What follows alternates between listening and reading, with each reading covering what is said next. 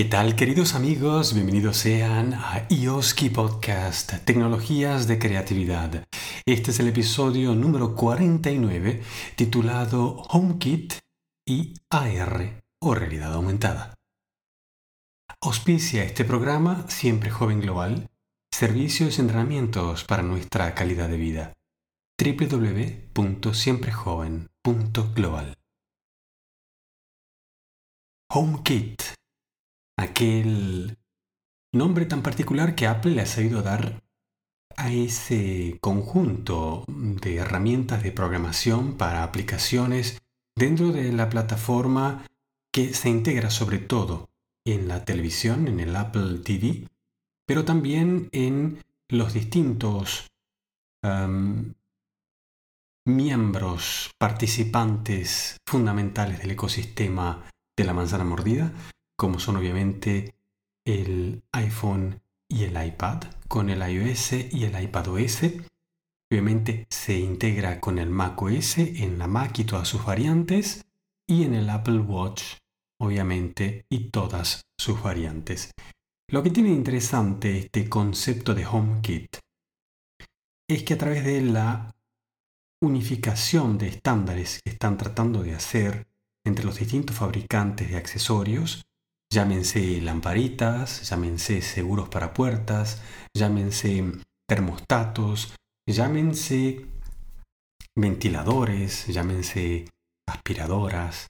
Pueden ser cualquier tipo de electrodomésticos o accesorios para la casa, para el hogar, para mm, controlar ciertos aspectos que significan comenzar, cambiar o parar ciertos funcionamientos, con lo cual tendríamos una amplia gama de posibilidades, pero da lugar a un paraíso interminable, obviamente, de estándares y de modos.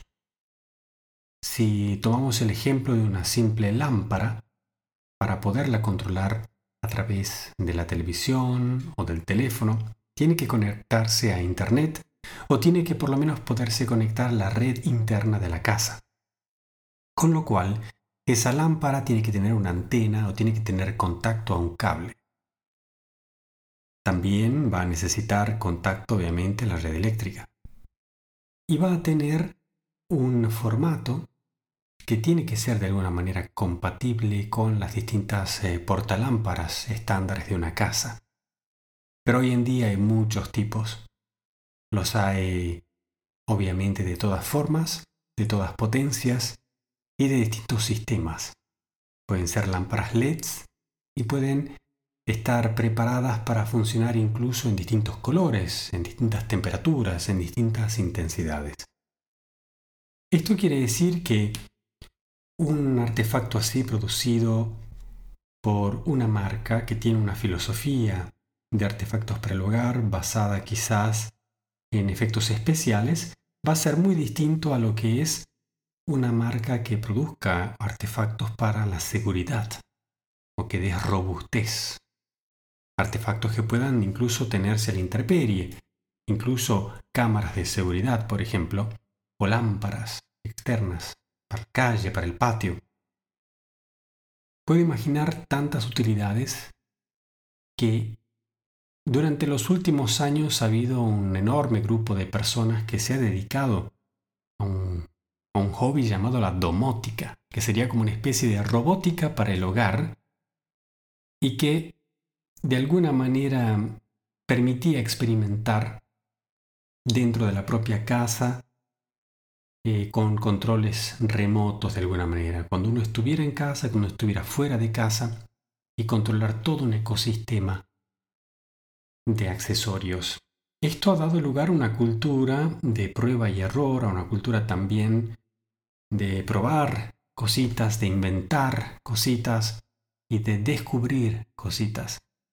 Muchos em, planificando estrategias para colocar lámparas, para colocar cámaras de seguridad, para colocar termostatos, por ejemplo, se han llevado la feliz sorpresa, digo feliz porque muchos han terminado realmente contando historias que son para reírse y para divertirse, porque uno puede haber planificado todo, ¿no?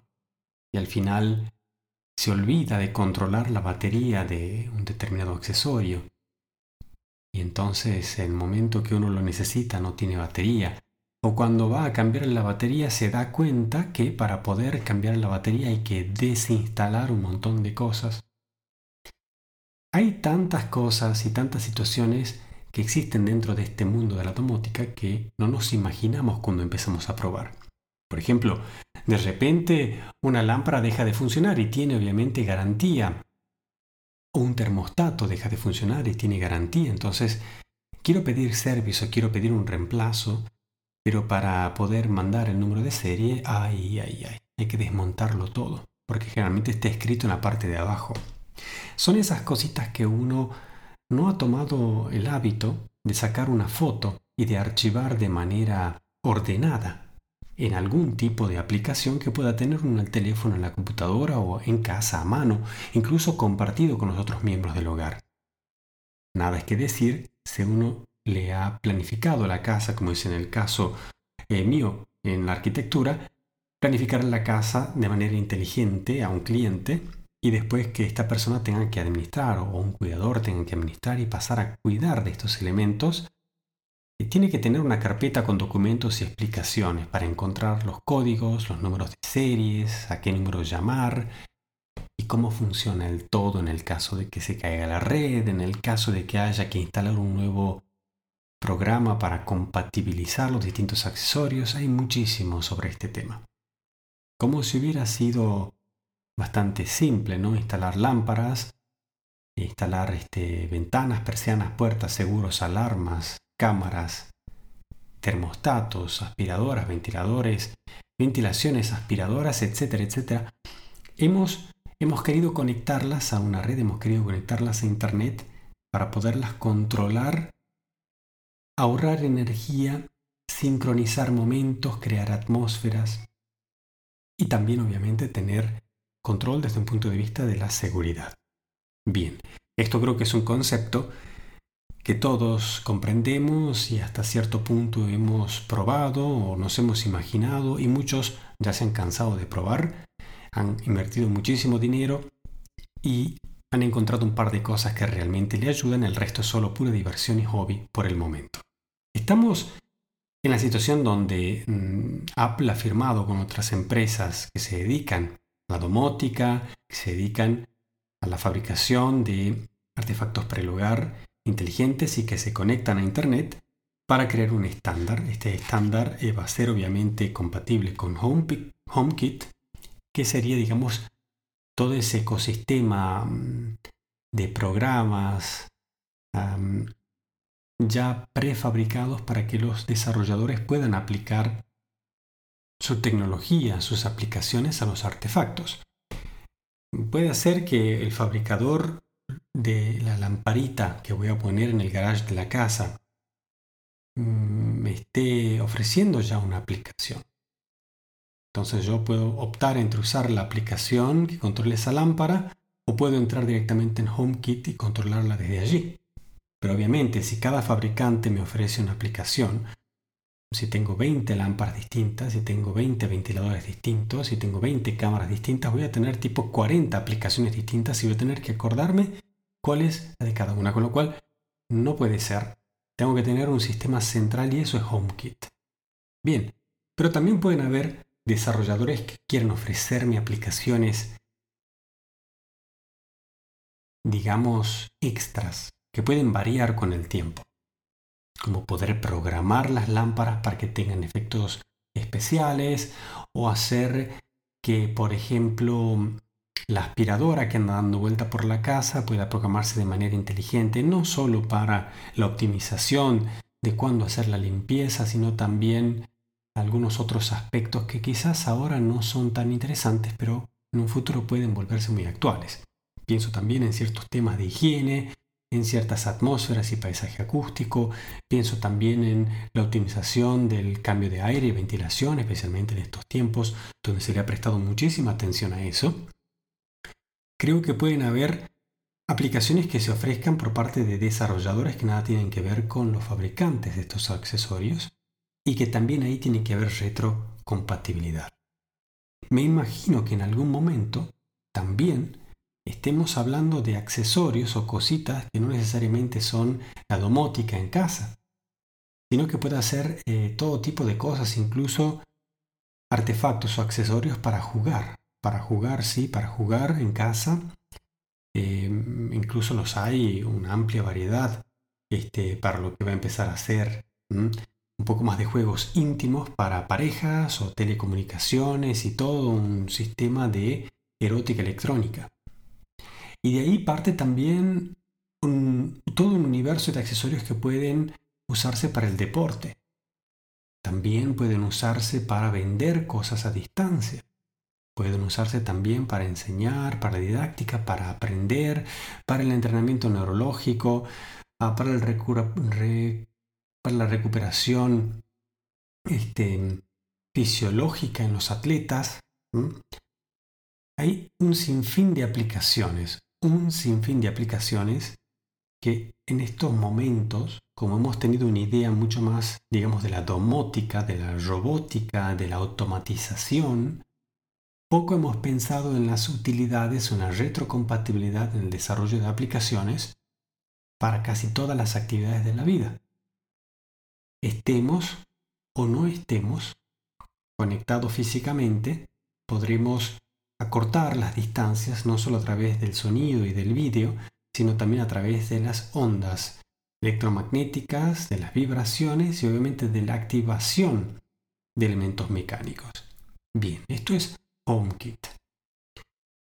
Esto nos lleva al concepto, digamos, global de el Internet de las cosas, es decir, conectarlo todo al Internet.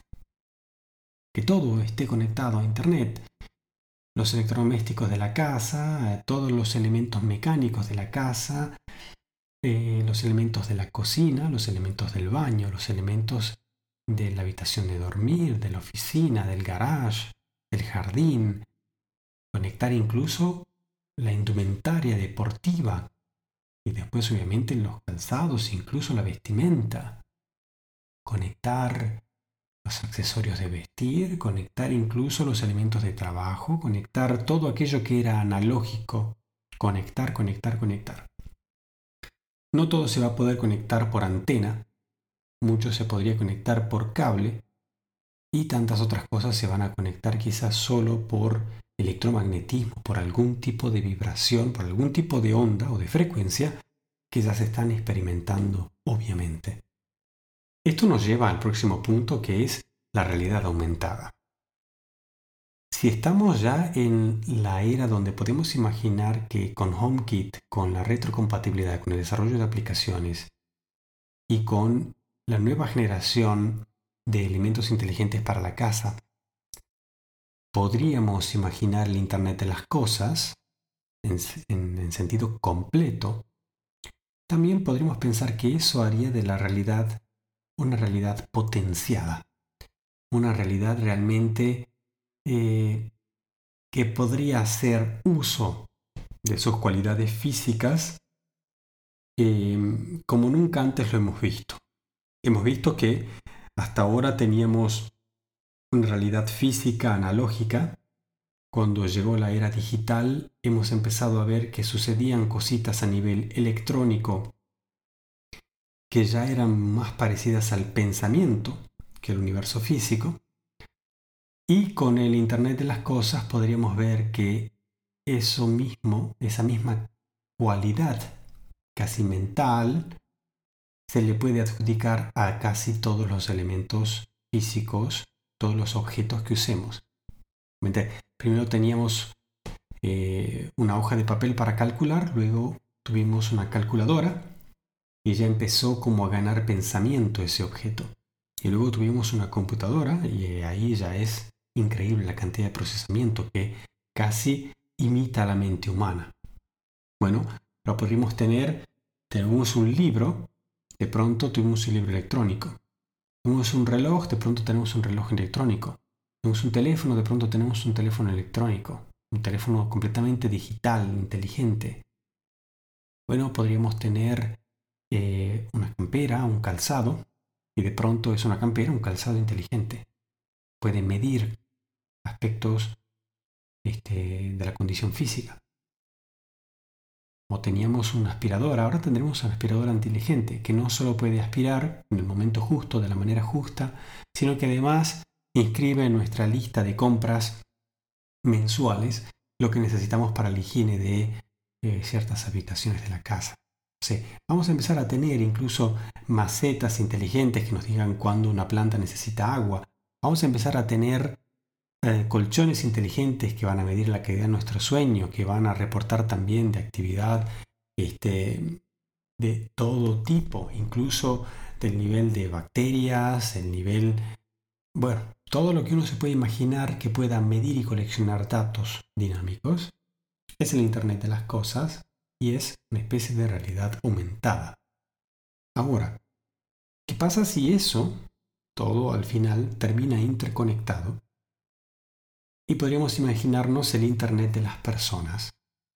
Ya no el Internet en sí, de la Big Data, como se dice, de la gran colección de informaciones, tampoco el Internet de las cosas, que es conectar todo y darle capacidad digital a todo, y que se vuelve inteligente, controlable y programable, este, casi de manera dinámica, todo. Pero ahora también las personas. ¿Y qué significa conectar las personas? Significa darle expresión a su pensamiento. Obviamente lo que ya tenemos en las redes sociales es algo parecido. Es como poder predecir nuestra manera de pensar, las cosas que nos gustan, por todos los datos que hemos puesto, por todas las búsquedas que hemos hecho, por las compras que hemos hecho, por el tipo de mensaje que escribimos, el tipo de gente que seguimos, los idiomas que hablamos, etcétera, etcétera, etcétera. Eso ya es predecible. Pero lo que puede suceder después de que ya sea una realidad el Internet de las Cosas, es que también se vuelva predecible nuestro pensamiento, que se pueda anticipar nuestra necesidad de expresarnos sobre un determinado tema en un determinado momento. Por ejemplo, cuando yo voy a necesitar hablar con mi jefe, o con mi esposa, o con mi madre, o con un colega, un amigo. Cuando yo voy a querer hacer shopping, cuando yo voy a querer eh, buscar un pasaje de avión, cuando yo voy a querer llamar al doctor para hacer una cita, que de alguna manera el Internet de las personas vaya a anticipar eso y vaya a anticipar también qué es lo que deseo. Puede anticipar también, de alguna manera, mi emoción.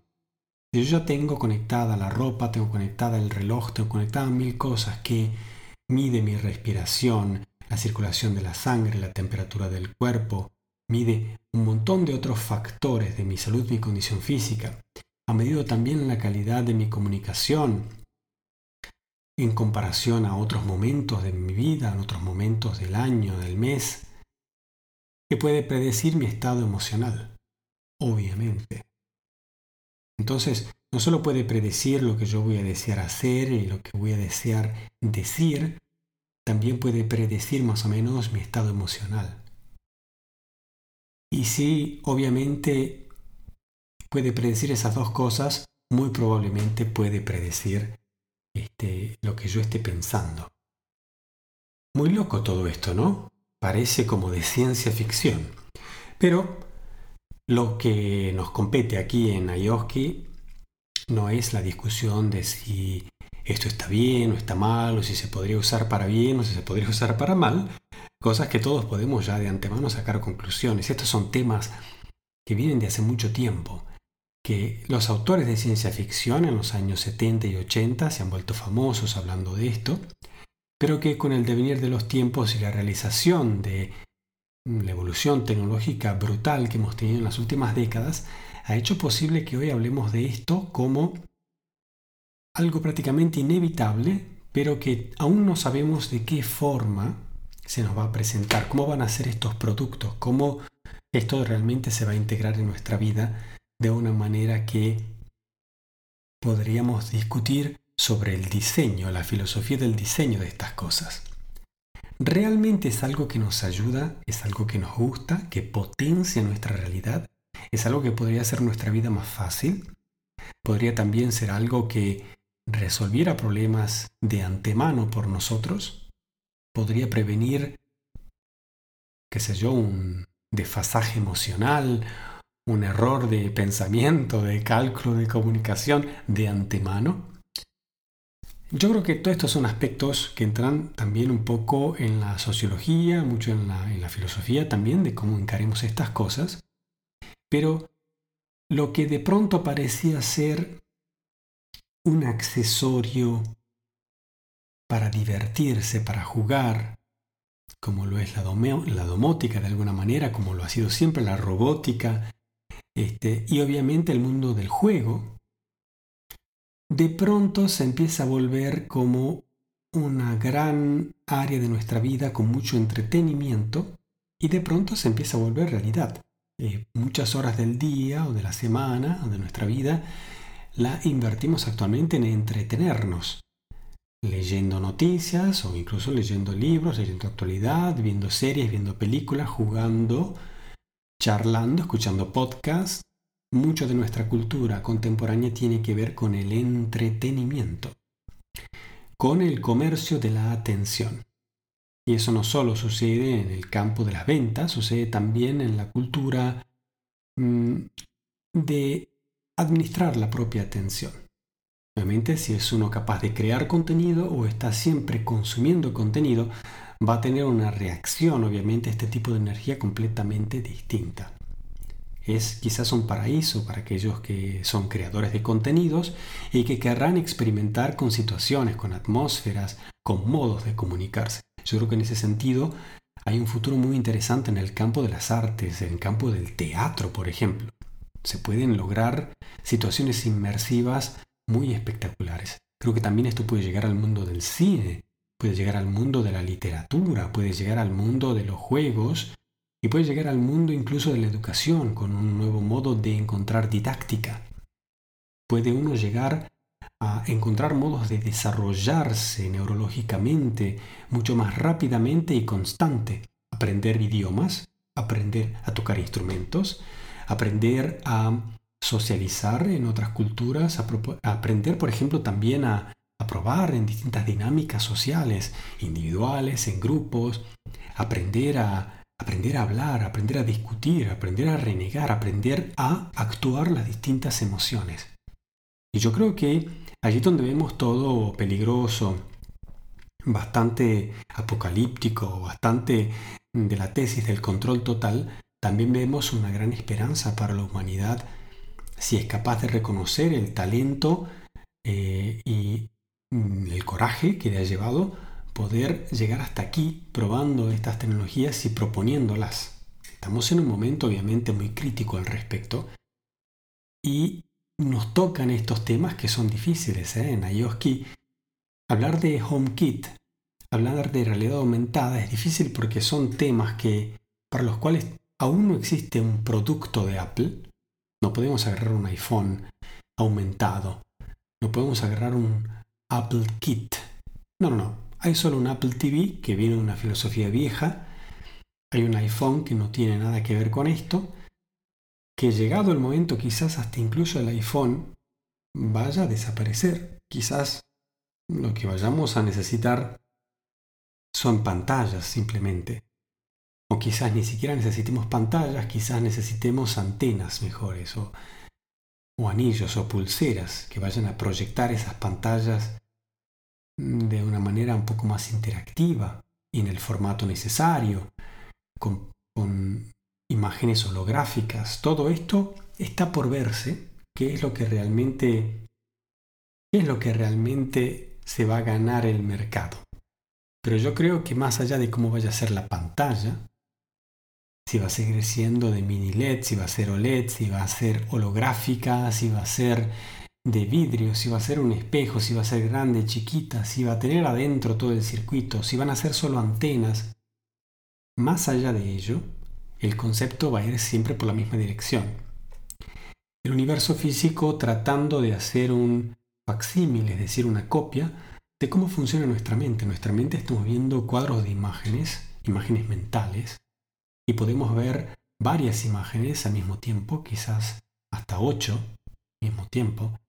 Podemos moverlas a gusto y paladar y podemos movernos en el tiempo, podemos imaginar el futuro y podemos mezclarlas con emociones, con esfuerzos. Con lo cual, eso activa y desactiva partes y articulaciones de nuestro cuerpo y otros pensamientos y recuerdos, pero también nos ayuda a conectar con otra gente, a comunicar. Con lo cual todo eso se puede expandir y se puede, y se puede llevar obviamente a potenciar los objetos que utilizamos eh, para animar, para animar nuestra vida, no solo nuestro cuerpo, sino también las cosas que usamos. Y obviamente con ello nace todo un ecosistema. El Internet, ¿verdad? El Internet de los datos, luego el Internet de las cosas y finalmente el Internet de las personas. Alguien esta semana estaba dirigiendo una polémica discusión sobre este tema, em, porque esto se ha empezado a discutir en Silicon Valley ya hace algunos años, con experimentos que se están haciendo para hacer como una especie de conexión telepática entre las personas a través del Internet de las personas, es decir, simular eh, la manera en que un teléfono se conecta a una antena, podríamos hacerlo desde la vibración de nuestros pensamientos. Llegar a este punto falta todavía un poco, pero sabemos que todo va en esa dirección. Con lo cual, cuando hablamos de privacidad, estamos hablando de un tema bastante, bastante complicado. Tiene más que ver con respeto, con ética, y poco tiene que ver con tecnología, porque la tecnología se puede usar bien o se puede usar mal. Si esta tecnología llegara al interno de nuestra casa, a lo más íntimo de nuestra vida, ¿qué significa? Y creo que aquí, cuando nosotros empezamos pensando en entretenimiento, empezamos a pensar en comodidad, empezamos a pensar en jugar, en organizar la casa, a veces dejamos de pensar en la privacidad. Incluso pensamos en seguridad, pero no pensamos en privacidad. ¿Cuántos hemos puesto cámaras de seguridad en la casa para, para ver por, por cuando suene la alarma o para ver si alguien está en la puerta? Pero nunca hemos pensado que esas cámaras también de la misma manera, estando instaladas y conectadas a Internet, puedan ser hackeadas. Con lo cual es un modo de abrir una brecha, sino de seguridad, obviamente de privacidad. Con lo cual, a veces, cuando entramos en este punto ya tan avanzado, vemos que la tecnología es una calle de ida y venida. Eh, lo que presenta la solución presenta también el problema. O el problema es equivalente a la solución en muchos aspectos. Este tipo, esta tipología de avances tecnológicos es lo que abre en este 2022 la discusión más extraordinaria de todos los tiempos. Allí donde la anterior crisis de la modernidad sucedió a principios del siglo pasado, se está volviendo a repetir ahora. Y esto es un muy buen seño, es una muy buena señal, es un muy buen indicador, pero obviamente también indica que la sociedad actual no es para nada moderna. Es una sociedad bastante anticuada, es una sociedad que se ha, que se ha em, de alguna manera oxidado en su deseo de em, abrazar la modernidad. ¿Por qué? Porque no es capaz de confiar, no está en condiciones de comprender todo lo que está sucediendo y hay muchísimos datos contradictorios, ¿verdad? Efectivamente, sí. ¿Y por qué? porque todos estos avances técnicos como que acabamos de ver se pueden usar tanto para resolver como para crear un problema. Qué interesante, qué interesante. Quizás pudiera haber otro tipo de tecnologías que ofreciera solo soluciones y no problemas. Bueno, eso sería quizás objeto de una tesis doctoral para esta nueva era. Queridos amigos, les saludo, un gran abrazo. Volvemos en la próxima con más Ayoski Tecnologías de Creatividad. Chao, chao.